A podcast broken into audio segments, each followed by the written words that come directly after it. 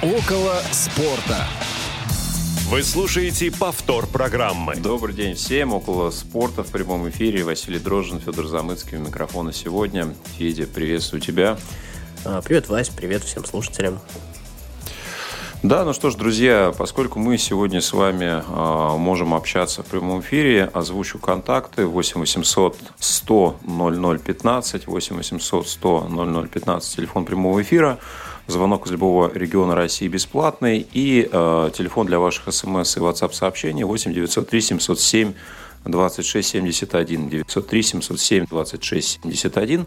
Пишите, комментируйте. А, событий много, ну и сегодня мы в таком свободном режиме поговорим про, наверное, те моменты, которые для нас с Федором оказались наиболее актуальными. А, наш эфир сегодня обеспечивают Виктория Самойлова и Дарья Ефремова, которые все ваши комментарии, если они последуют, до нас обязательно доведут. Ну, в том числе, конечно же, и звонки.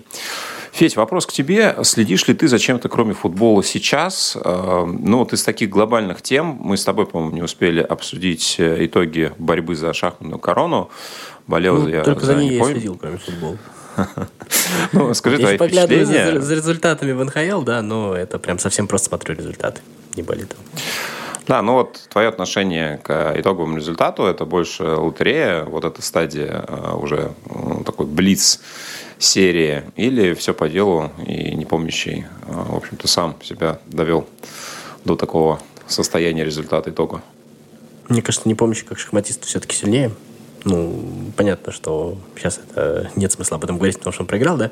Вот, но вообще, э, как это э, сказать правильно, наверное, в том, что непомнящий немножечко не справился с ролью как тут, ну, тут важно отметить, что тут все равно а, огромную роль вот в том, что происходило, играл Магнус Карлсон, да, поэтому а, непомнящий уже несколько лет был, ну, грубо говоря, главным претендентом на титул чемпиона мира, и, в общем-то, последние годы логика карьеры непомнящего строилась на том, чтобы быть вот этим вот вторым, который претендует и попробует свергнуть короля. И когда вдруг поменялась диспозиция, и когда не стало короля, когда тебе нужно было как бы доказать, что ты первый среди претендентов, вот здесь вот непомнящий потерялся. И вот, мне кажется, вот это вот непомнящего сломало. То есть он привык быть а, главным ну, как бы, главным аутсайдером, что ли, вот в этой вот истории. То есть он ни разу в жизни не играл в финальном матче с позиции, ну, вот в такой финальном матче такой важности, с позиции лидерства, да, а, где у него была ответственность фаворита. И с ней он не справился. И вообще, а, там, на самом деле, очень интересный был матч сам по себе, там, если посмотреть на ну, как бы, он постоянно, э, ну, переворачивался сюжет, э, не помнящий, постоянно чуть-чуть отрывался вперед, потом китайский шахматист его догонял. Вот, э, самое интересное, что в какой-то момент э, китайский соперник, то он э, говорил, что он вообще не в состоянии играть, то есть там, нервное состояние такое, что он вообще, там, не знаю, теряет контроль над собой, э, нервничает, ему очень плохо, то есть, ну, вот вплоть до этого. И казалось то, что непомнящий достаточно легко выиграет этот матч, но потом непомнящий вот тут вот э, классическая история, когда, знаешь, вот есть такая игра ОВА, э, азиатская игра, где, в общем-то, ты очень, как бы там задача в том, что э, ты должен знать, где именно твои фигуры, но не ты, не соперник, ну, рано или поздно ты можешь забыть, соперник там тебя может обмануть, условно говоря, сходить твои фигуры, а не свои. И вот там вот идея в том, что там обычно проигрывают люди тогда, когда они верят в то, что они, когда они перестают, ну, критически по отношению к себе мыслить. И вот, мне кажется, что вот это вот помнящего немножко э, надломило, то есть он немножко перестал вот критически к себе относиться. Ну, не в том смысле, что он э, звездничок поймал, нет, ни в коем случае, просто ему нужно было а, ну, просто взять и доделать спокойно а, свою вот эту вот, ну, продемонстрировать свою силу. А выяснилось то, что его нервная система тоже на это не приспособлена. И вообще это э, уникальный э, матч чемпионата мира, он там за последние лет 20, а, э, финальный матч чемпионата мира, где были реально, ну, очень так скажем, по шахматным меркам, по меркам чемпионатов мира, очень примитивные ошибки. То есть ну, они просто едва ли не зевали фигуры, что на таком уровне вообще никогда не происходит. То есть это была игра нервов и игра в каком-то смысле, которая ну, которая даже сейчас, я не знаю, насколько она останется в истории, потому что это все равно будет игра, а, в которой отказался играть Магнус Карлсон. Мы не будем говорить по каким причинам, но я думаю, что вот эта вот история а, показала нам, что как бы мы ни относились к другим шахматистам. А, есть Магнус Карлсон, есть все остальные, и этот финал этого чемпионата, он только это, к сожалению, ну или к счастью, я не знаю для кого как, но он это подтвердил. Ты знаешь, напоминает историю э, различных европейских э, финалов, в том числе баскетбольных, когда тоже существуют две команды явных фаворита, и когда одни, одна из них не попадает в финал, то вторая, играя с заведомо более слабым соперником, находит мотивации и тоже проигрывает. И получается ну, я такие... не считаю, что да. Э, серия ошибок. Я понимаю, а, что... Что непомнящий был заведомо сильнее, такого не было, конечно. А тут скорее, когда есть э, заведомый фаворит, и есть вроде бы заведомый второй. Вот так вот было. И заведомый второй с ролью заведомого второго не справился. Потому что быть заведомо вторым и оказаться первым, это оказывается две разных роли. Вот с этой вот ролью не, пом... Э, не помнящий не справился. Ну, то есть... А, заведомо второй при отсутствии лидера не всегда автоматически первый. Да, да, да, потому что одно дело догонять лидера и, и условно говоря, заниматься всеми остальными, это, как оказалось, другая история.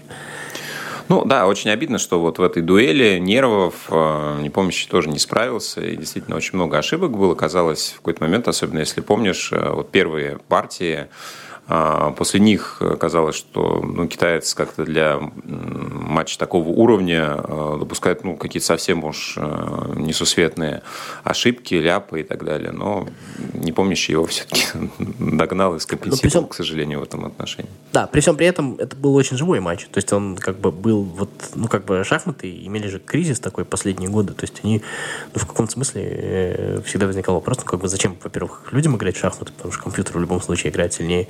А во-вторых, э, как бы, ну, у многих зрителей возникало вот ощущение вот это, ну, как бы шахматы, конечно, прекрасная история, ну, смысл, то есть тот, кто больше, как бы, в себе информации вот этой вот сохранил, кто больше знает, тот и выигрывает, да, тот, кто вот больше математических операций в секунду, у кого процессор в голове сильнее, да, вот как-то так это выходило. То есть ты, казалось, что шахматы обесчеловеченный вид спорта, а без, то есть в нем нет эмоций. А вот этот матч это опроверг. То есть, с одной стороны, он был достаточно невысокий по качеству, ну, то есть, ну, такое количество ошибок, это как бы, наверное, не делает честь чемпионата мира. Но, с другой стороны, вот с точки зрения эмоций, он в каком-то смысле выиграл. То есть, благодаря вот этому. То есть, это действительно, наверное, привлекло больше внимания. Ну, то есть, э, условно говоря, что мы до этого смотрели? Мы смотрели человек, который играет с Карлосоном. Он достаточно прокачался или нет? То есть, это как э, машина соревнуется с машиной. А вот здесь вот мы увидели соревнование двух людей. И, ну, не знаю, эмоционально, конечно, интересно. С точки зрения шахмат э, все равно есть какой-то осадок, понимаешь, какая-то неполноценность этого финала, потому что ты понимаешь, что сейчас на свете... А, то, то, то есть никто Карлсона не сверг, и он по-прежнему есть, и, скорее всего, он по-прежнему сильнее их обоих. Ну да, действительно, э, так, такое чемпионство за скобками, э, да, как вот пару лет назад, когда была еще эпоха пандемии, ковида, некоторые лиги э, делали доигровки чемпионатов. Ну вот, э, в частности, НБА э, такой режим организовала пузыря да, когда все матчи доигрывались на одной арене, а, в одном городе, все команды съехались туда, и у них были определенные правила а, нахождения на арене, выхода за ее пределы, допуска болельщиков и так далее и тому подобное. Ну и считалось, что вот э, команда, которая выиграла чемпионство в тот год, это ну, такая победа со звездочкой. Но ну, вот, кстати, переходя... Я бы из футбола пример. Э, это, наверное, 2006 год, когда Интер выиграл, когда Ювентус выгнали, помнишь?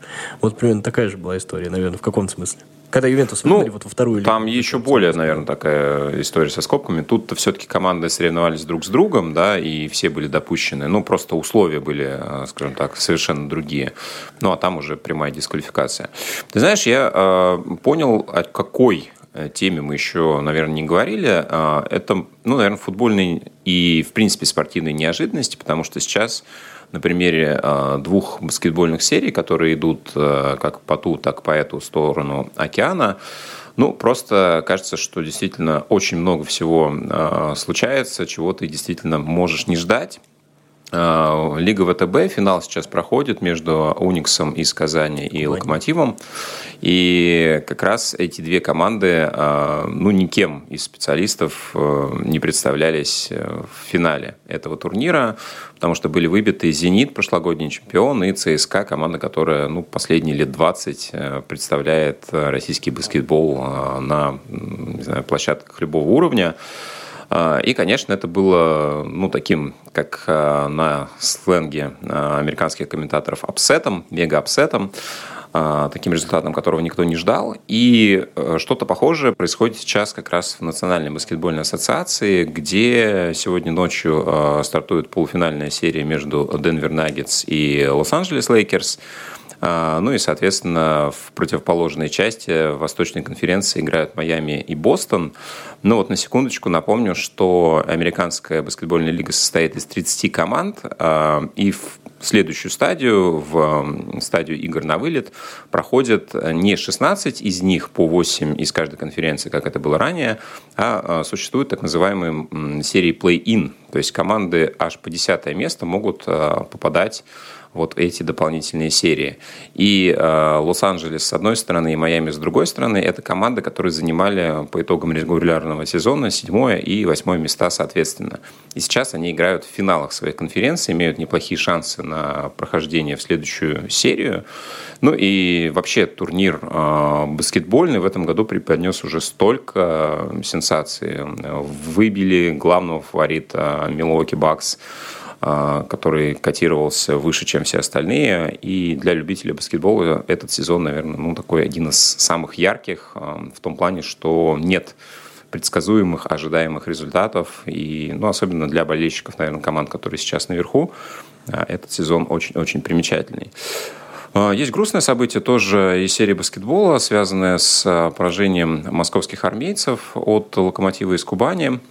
Эм, Алексей Швед, возможно, один из лучших баскетболистов России последних лет, э, подвергся нападению, и, возможно, как раз э, люди, которые играли на ставках, э, ну, нанесли очень серьезные травмы нашему спортсмену, и вынужденно он пропустил серию за третье место, в которой ЦСКА, кстати, победил и завоевал бронзу в ну, наверное, для себя очень-очень низкий, конечно, показатель, но тем не менее. Вообще, э, ну, когда читал э, про эти события, казалось, что возвращаешься немножко куда-то в 90-е, да, когда э, рэкет, крышевание каких-то историй, вот все, все про то. Вот. Но хочется верить, что этот эпизод, конечно, все-таки единичный, и ну, какие-то меры будут приняты. Насколько я понимаю, правоохранительные органы уже предприняли определенные действия. Но, честно говоря, конечно, в отношениях спортсменов первой величины читать подобное, ну, просто в 2023 году, конечно, очень-очень странно и грустно. Вот, ну, будем к позитивным новостям двигаться. Футбольный вечер, в том числе сегодня, грядет достаточно большой, как и завтра. Полуфиналы в Лиге чемпионов и в Лиге Европы а, на этой неделе завершаются, и мы узнаем имена финалистов. Две пары, соответственно, Интер и Милан сегодня, Сити, Реал завтра, плюс Лига Европы. Федь, давай попробуем а, ну, как-то по итогам э, первых противостояний э, оценить результат, насколько он для тебя ожидаем. Ну, в паре Сити и Реал понятно, что все решится, вероятно, завтра. Насколько Интер для тебя уже решил свои задачи по выходу в финал? Процентов на 70, наверное. Интер удивил, наверное, в каком-то смысле. То есть, ну как, удивил с точки зрения того, наверное, не знаю, кто больше удивил Интер или Милан. На самом деле Интер, э, в общем-то, все матчи у Милана в этом году выиграл и выиграл достаточно уверенно, но все-таки Милан в э, последние годы предстал командой, которая в решающих матчах умеет каким-то сверхусилием добываться, добиваться нужного результата. Понятно, что можно сказать, что сегодня решающий матч, но кажется, как будто бы действительно и Интер именно к Милану ключ нашел. То есть я не думаю, что Интер вот именно по дистанции относительно других команд настолько сильнее Милана. Я вот не думаю, что Интер, допустим, так же легко прошел бы Наполи, как это сделал Милан. Но вот похоже, что у Интера есть ключ действительно к Милану, и этот ключ очень убедительный. И вот эти вот разящие контратаки, против них Милан действительно уязвим. И это отдельная история, да. И вот эта вот игра форвардов, э, что Джека, что Икарди, кто бы там ни играл, они, в общем-то, приводят защитников Милана в недоумение раз за разом. И в Лиге чемпионов тоже. И вот мне кажется, что, еще раз повторю, не настолько Интер сильнее Милана, насколько именно для Интера Милан подходящий соперник под манеру игры и Интера. Вот этот вот очень вертикальная игра. И Милан для этого ничего не придумал. И теперь мне кажется, что да, шансы Интера, безусловно, высоки. И ну, любой один гол Интера, в общем-то, делает его фаворитом фактически окончательным. Но при всем при этом, еще раз говорю, мы уже не один раз за последние годы в Милане Пиоли видели вот это вот а, выгрызание в последние моменты, какое-то сверхусилие. Но на текущий момент разница достаточно большая, и то, что мы видели вот в матчах Милана и Интера, пока об этом думать не заставляет. Наверное, Интер действительно а, фаворит. Ну, а если говорить про чисто вот такие вот ощущения, мне вообще и Милан и Интер в этом году симпатичны симпатичный, и Инзаги, и Пиоли как тренеры. Инзаги, наверное, чуть более симпатичен, вот, но поэтому я, в общем-то, вот у меня как бы тут не закончилось с моими симпатиями, ничего не случится, вот. Ну, вот э, разделяешь ли ты такие э, ощущения от э, этого противостояния? Кажется, что ну, заведомо победитель миланского дерби это будет вторая команда финала. И вроде как э, с Реалом и Сити тоже, ну, хочется поставить на Сити, но почему-то кажется, что все равно пройдет Реал. Вот. И кто бы ни оказался в финале, э, ну, для тебя также очевиден ли э, фаворит, да, который находится вот э, в паре, который играет завтра. Потому что, ну, мне кажется, что ни Интер, ни Милан – ну, по идее, даже таким каким-то теневым фаворитом не могут считаться. Ну, Смотри, это банальное рассуждение, но просто, ну, мое банальное рассуждение будет. А, я имею в виду, что футбол, в общем-то, не раз все эти рассуждения прокидывал, и, ну, как бы с отношением там 70 на 30, да, безусловно, фаворит в той паре. Но как там Э, знаешь, вот иногда в информационных сообщениях у BBC особенно пишется то, что э, высокая вероятность – это вероятность с соотношением там 70 на 30, но события с вероятностью в 30% происходят достаточно часто. Вот, и, и вот мне вот эта вот формулировка нравится. И вот поэтому, как бы... Да, да в среднем три раза из десяти, наверное. Да, да, да. Поэтому, да, вполне возможно. Э, э, очевидно, что фаворит находится в той части сетки, кто бы им не был, что Реал, что Манчестер Сити. Но при всем при этом один шанс из трех, а один шанс это всего один против двух, что выиграет команда из этой сетки. Мне кажется, вот примерно такое соотношение. То есть, э, как бы сказать то, что это будет прям вот сенсация-сенсация, то есть в том смысле, что это вот будет что-то, там один шанс из миллиона вырвет эта команда. Нет, она его, безусловно, не вырвет. Вот, поэтому посмотрим. Э, еще расскажу, при том, что как бы с этим рассуждением, вот о котором ты говоришь, ну, как бы спорить бесполезно. Но футбол такая игра, это в шахматы, твое превосходство, если ты, у тебя шансов в два раза больше, чем у соперника, то фактически у твоего соперника нет шансов. А в футболе так не работает. Ну, для тебя есть какая-то команда, которая более симпатична? А, ну, ты бы порадовался сильнее, если бы именно она стала чемпионом. Ты уже сказал, что Манчестер Сити, конечно. А, мне нравится то, как Манчестер Сити перевернул отношение к себе за последние годы вот эти вот.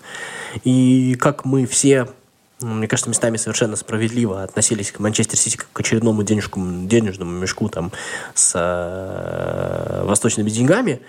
И как эта команда превратилась по-настоящему в футбольный проект, который не в футбольности больше не может никто упрекнуть.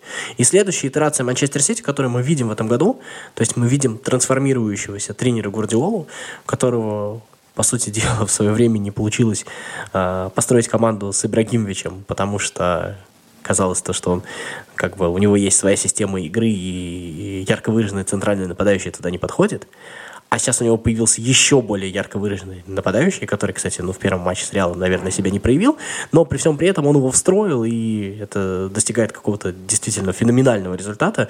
И в этом смысле для меня, конечно, конечно фаворит вот именно моих симпатий, то есть мне хотелось бы, чтобы это выиграл Манчестер Сити и по совокупности предыдущих вещей. Ну, то есть, условно говоря, а, понятно, что я не буду ничего говорить про заслуги или там еще что-то вот из пары Милан-Интер, это отдельная история, но если, ну, как бы, мне кажется, что футбольная судьба немножко Реалу даже переложила, так скажем, да, понятно, там есть заслуги Реала, ну, там элемент удачливости во всех этих э, лигах чемпионов был тоже достаточно большой, хотя, безусловно, они этого заслуживали, они этого добивались, и они молодцы, да. Но Манчестер Сити где-то вот этот вот футбольный бог, я не знаю, понятно, что это метафоричное выражение, он все-таки немножко не додал. То есть мы много раз видели, когда какие-то в том числе и выдумки Гвардиолы тоже, но и не только. А, в общем-то, лишали Манчестер Сити, когда, ну, мы последние годы, наверное, 3-4 здесь вот с тобой сидим, я не знаю, сколько мы сидим, и практически каждый год мы говорим, что Манчестер Сити самая сильная команда, но и каждый раз вот случается вот это вот «но».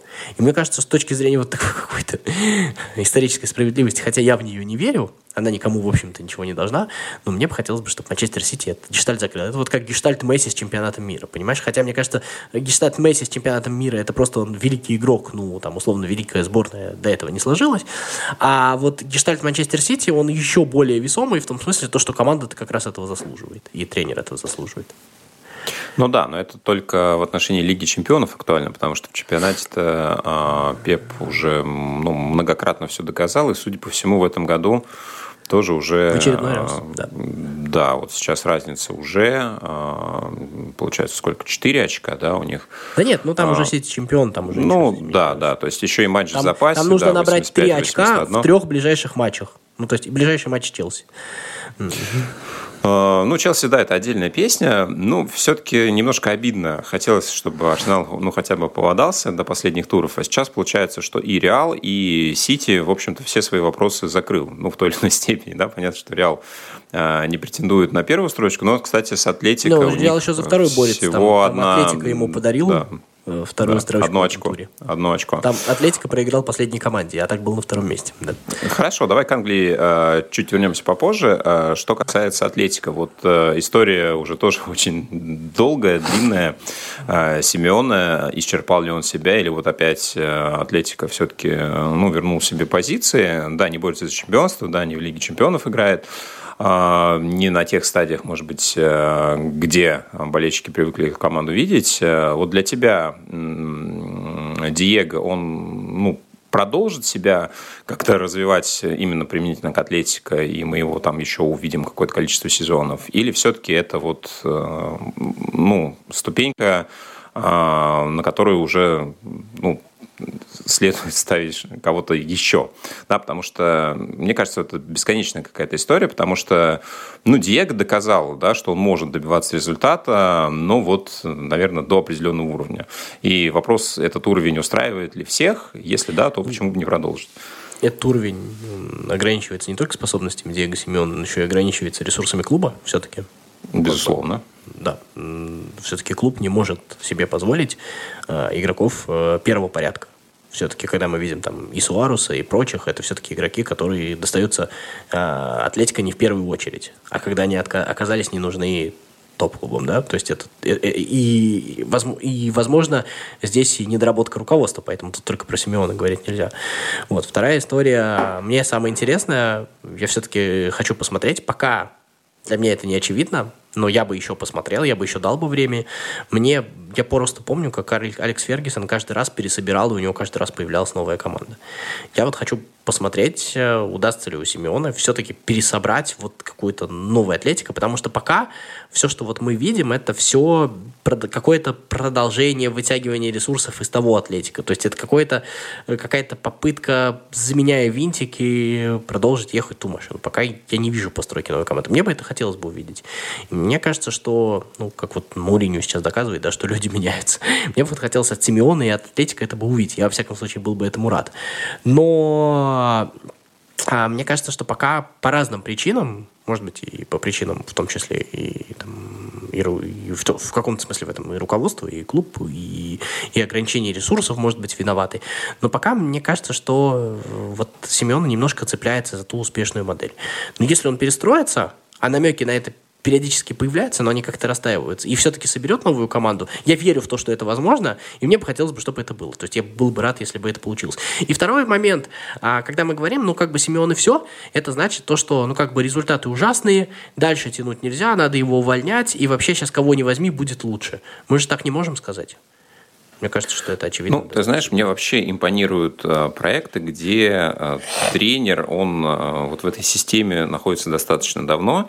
И, по сути, вот кто у нас? Семена, тот же Пеп, Клоп – да, вот если мы ну, берем Семена дольше топ-клубы, всех, сильно дольше всех. э, ну да, то есть Семена уже больше 10 лет э, в Атлетика, да, наверное, с, С вот 11-го, десятых, 12-го, с да, с десятых годов где-то. Вот, ну э, и Пеп, и Клоп все-таки тоже уже прилично, да, вот по меркам э, европейских топ-клубов, где принято, как мы уже недавно говорили, перемещать, тасовать тренеров из одного кармана в другой. Что сейчас происходит? Вот, кстати, опять, э, да, Челси Потичина, Почтина этот сюжет неизвестно к чему приведет. Поэтому, в принципе, мне и Атлетика, и Сити, и Ливерпуль с этой точки зрения симпатичны. Хочется, чтобы действительно у Симеона получилось перезагрузиться, да, и, ну, вот как ты выразился, пересобрать эту модель.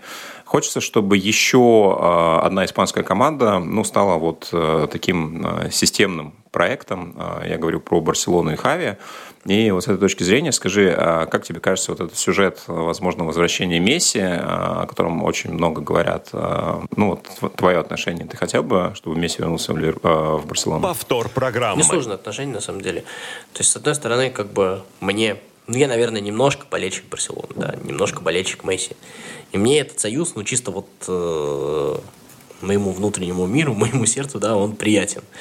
Но э, чисто с точки зрения, когда я включаю рациональность какую-то, мне, конечно, кажется, наверное, это какой-то излишней истории. Ну, потому что у этой команды уже другие герои и другие люди, которые, ну, как бы вкладываются в нее, которые что-то заслуживают. Я, может быть, был бы не против возвращения Месси, но мне интересно вот посмотреть на Месси, который был бы готов а сказать то, что главная звезда в этой команде, звезды там Педри и Гави, а я просто своим опытом, своим талантом, своим всем буду им всячески помогать. Но первые скрипки, конечно, они, а я вот здесь вот. Ну, вот способен на это Месси. Вот мы видели, что Кристиано Роналду на это не способен, да, это мы в сборной Португалии видели, еще что-то. Способен на это Месси, я не знаю, если он на это способен, то он вообще величайший, тогда, тогда, тогда вообще. Если вот это получится, тогда это было бы круто. Я, наверное, немножко скептично отношусь к этому, потому что мне кажется, Хотя, может быть, я зря плохо к людям отношусь, да? Мне кажется, что так не получится, и поэтому получится токсичная история. Вот. Поэтому историю хочу увидеть, но хочу увидеть именно в реале, ну, как, не в реале, в смысле клубе, а в реальности, как вот историю, знаешь, э, в третьей части мультфильма «Тачки» есть такая история, где Молния Маквин уже э, немножечко стареет, и он уже не самый быстрый, и он э, своей вот этой вот подружке, он начинает ее тренировать и делает ее чемпионом. И вот я вот хочу, чтобы, я хочу увидеть картину, как Месси делает чемпионом, чемпионами условных Гави и Педри. Вот, вот это было бы для меня очень красивой историей. Способен на это? Не знаю знаю. Вот э, Криштиану, к сожалению, оказался неспособным, и, наверное, из-за этого и в Месси тоже не верится, потому что кажется, что он эгоцентричен. Но очень хочу оказаться неправым, и чтобы вот эта история была такой. А если нет, если как бы в этой истории скорее будет токсично, я не знаю, это менеджером Барселоны, наверное, виднее, то, то лучше тогда не надо. Лучше вот пускай из того, что сейчас вот прорастает новая команда, тем более, что там есть из чего расти, и там достаточно симпатично, там не все гладко, там действительно э, не так много обещают, что в следующем году там уже будут все турниры и Лига чемпионов тоже нет, такого, конечно, не будет, но при всем при этом вот, ну, как- как-то вот так вот, какое-то у меня такое противоречивое отношение к этому. Ну, э, да, то есть, мне кажется, очень много было усилий и ресурсов вложено в то, чтобы вот э, этот проект начал расти именно так, как э, Хави закладывал э, все это, и Месси, он может, ну, как, как будто бы всю эту систему неаккуратно сложить и сломать. А, но с точки зрения наследия Месси как великого спортсмена, мне кажется, что, ну, сложно придумать что-то более стоящее, учитывая, что все, да, все турниры взяты, все цели достигнуты, рекорды побиты. Ну, можно в эту сторону дальше двигаться, но никакого глобального изменения эффекта уже не будет. Да? Ну, ты можешь взять еще одну Лигу чемпионов, выиграть еще один чемпионат там, и так далее. А, это никакой роли не сыграет. Еще один золотой мяч, да, какой-то уже там восьмой по счету.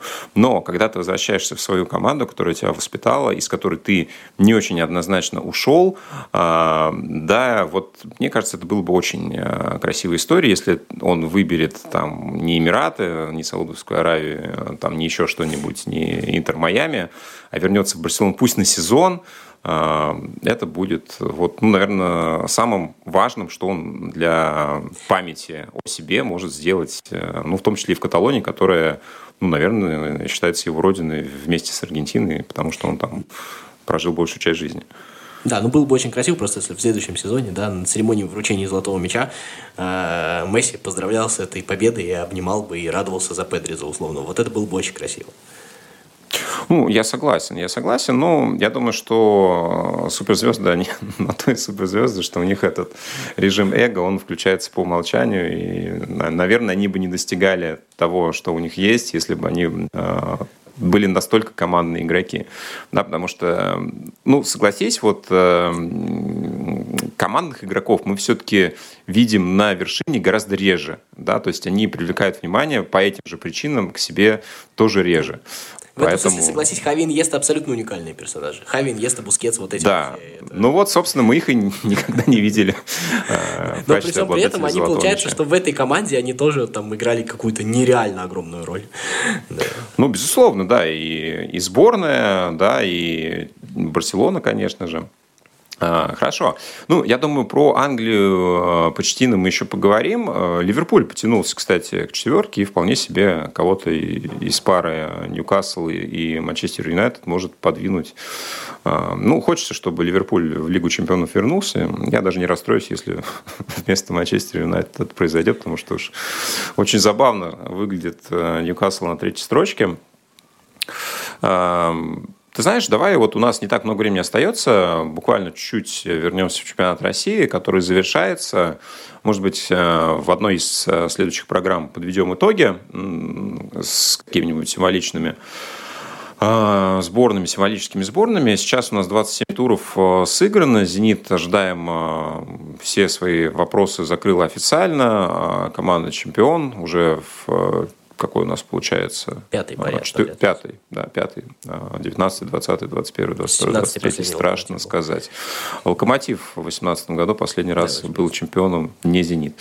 Да, ну и, собственно, а, такое ощущение, что всем практически командам, кроме а, последних а, трех из четырех из нижней части, уже ничего не нужно. Да, так вот смотришь и на результаты, и на то, как, в общем-то, складывались эти матчи, уже многие видят видимо, смотрят на следующий сезон.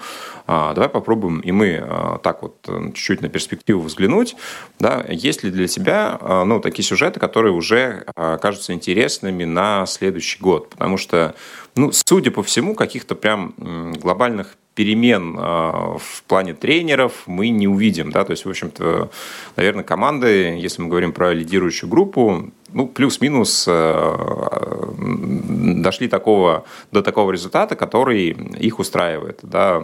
И, наверное, ну, за исключением, может быть, «Динамо», где уже понятно, что Юканович э, не тренер, а кто-то будет вместо него. Ну, вот. уже подтвердился. Ну, вот это будет, кстати, очень интересно тоже посмотреть, э, насколько удастся перезапуститься. Насколько он интересный специалист, то есть насколько это было не эпизодически, да, насколько это... Ну, это в любом случае было не эпизодически, потому что это в рамках там, разных сезонов и разных турниров происходило, ну, насколько действительно это вот в другой системе у него заработает, потому что ну, интересно. И, в принципе, меня всегда вот в Николиче ну, чуть-чуть настораживало то, что он нигде не работал долго. Да, вот мне всегда интересно, когда тренер является ну, частью этой системы, э, когда он строит э, да, команду как э, такой замок, дворец, это происходит не в рамках одного сезона под конкретные задачи. А вот Николич, ну, судя по, по крайней мере, его карьере, он как раз был таким ну, тактическим... Ну, да, то есть такой тактической историей, инструментом, который вот решает настраивать тебе твою машину, и все, и дальше ты можешь ехать и э, брать кого-то еще. А, но в рамках, опять же, РПЛ это смотрелось очень классно. Что будет сейчас, интересно. Вот кроме Николича, да, для тебя есть какие-то интриги, ну не интриги, а то, зачем интересно было бы последить в следующем году, будь то тренер, команда, игрок? Мне кажется, у нас еще в этом сезоне все-таки дерби есть, поэтому там еще как бы оно какое-то турнирное значение имеет. Мне кажется, что там все-таки они соберутся и как-то сыграют, но я, во всяком случае, на это надеюсь, вот 21 числа. А, в следующем сезоне, да сложно мне говорить. Я, честно говоря, свое отношение к чемпионату России, наверное, не изменил, вот то, что я говорил в прошлый раз. А, да, наверное, какие-то отдельные эпизодически интересные вещи есть, но мне просто, наверное, самый главный мой интерес это сколько вообще вот ну, живого, мотивированного на что-то а, вот этой вот субстанции чемпионат России останется, да, сколько команд будут, условно говоря, ну, не условно то, что там Талалаев перейдет из Химок в Торпедо и обратно, там, я не знаю, другие примеры можно тоже так же, да, а вот именно где, ну, хотя бы на каком-то своем уровне будут э, какие-то отдельные эпизоды, типа там клуб, команда, там, я не знаю, тренер развиваться, не пытаться там медленно, медленнее других стагнировать, а именно развиваться. А, интересно посмотреть на это. Честно говоря, не знаю, от кого это ждать. А, в этом году меня, наверное, ну, как бы ни одна из команд не убедила в том, что вот про нее так можно говорить, какими-то эпизодами, да, какие-то интересные моменты были у каждой команды. Вот, но я прекрасно понимаю, что и через асфальт прорастает трава, и, наверное, вот главный интерес это где, где вот это вот прорастет, где вот это вот что-то живое появится. Пока вот э, так, таких моментов, наверное, за этот сезон, ну, я говорю, кроме каких-то отдельных эпизодов, у меня не возникло. Но посмотрим, как бы отдельный интерес вызывают, конечно, и некоторые команды, и некоторые тренеры, и тот же там, Галактионов с Локомотивом, а, и тот же, э, что там у Спартака с Абаскалем ну, как э, продолжить эти отношения. И как э, Карпин, э, он все-таки такой некий Алекс Фергюсон у нас на минималках, да, который действительно пересобирает команду каждый раз, в общем-то, из того, что есть, и она оказывается дееспособной. Но что из этого получится, не знаю, поэтому ну, так вот как-то так вот смутно я тебе скажу. Короче, интересно ну, вот в том, чтобы ждать чего-нибудь интересного. По сути, если мы говорим про остаток сезона, одна из главных интриг как раз внизу. Да, у нас вот крылышки опустились э, в зону стыков, и факел, наоборот, поднялся на 12-ю строчку. Факел пришел Вадим Евсеев, вернулся в РПЛ. Э, за Евсеевым интересно наблюдать. Э, то есть команда, скорее всего, так, тактически э, вряд ли что-то приобретет. Ну, это у меня больше, наверное, история еще ностальгическая, поскольку Вадим имеет отношение к локомотиву. И команда, которую он возглавляет, как правило, отличаются в основном заряженностью на борьбу, да, какой-то сложно-тактической схемы мы в них не увидим. В принципе, э, мне вот э, больше интересно за, за самим Евсеем бывает следить. Ну да. А, Тут у него какой он такие команды, знаешь, говорю ну, резко, содержательно, вот примерно так. Ну да, да, но зато огненно, огненно, да. да. Вот и в принципе факел э, вполне себе может благодаря ну такому импульсу э, остаться еще на следующий сезон. И э, опять не буду загадывать, но в ближайшие выходные э, собираюсь посетить как раз игру Локомотива с факелом, ну и посмотреть э, на то, как команда будет с Евсеевым сражаться, потому что ну, такие противостояния, как правило, а, достаточно интересные. В свое время мне очень хотелось, э, чтобы Овчинников все-таки э, не заканчивал карьеру а, соло-тренера, да, не становился тренером вратарей, а продолжил а, ну, себя реализовывать в этом направлении. Было бы интересно тоже за ним последить. Я не ждал от него каких-то серьезных результатов, но такой тоже человек достаточно любящие поипотировать аудиторию. Вот. Ну что, мы постепенно будем э, с вами подводить черту под сегодняшним эфиром. Э, поговорили про чемпионат России, европейские первенства, полуфиналы. Напомню, что сегодня у нас за 22 часа Интер-Милан. Завтра э, в то же время играют Манчестер Сити и Реал. Один из главных матчей э, Какой европейского сезона. Милан? Да, да, посмотрим. Вот. Ну и также Лига Европы, э, Севилья Ювентус, э, Рома Байер тоже э, посмотрим, насколько Мауриньо готов. Лига Европы, и там играет Севилья. Вот ты вдумайся, это как будто диагноз. Как будто ну, диагноз. Севилья защитила себя от вылета в примере, так что все силы можно Не надо на следующий сезон попасть в Лигу Чемпионов. Как это еще сделать, скажи мне, пожалуйста. Ну, кстати, да, почему бы и нет. Ну вот, опять же, да, удивительные команды встречаются у нас в Европе. Например, как раз Севилья. Хорошо. Ну что ж, какие-то итоги уже постсезонов подведем в следующий раз. На сегодня все. Федор Замыцкий, Василий Дрожин были и работали для вас. Около спорта, Радио ВОЗ. До встречи через пару недель. Около спорта.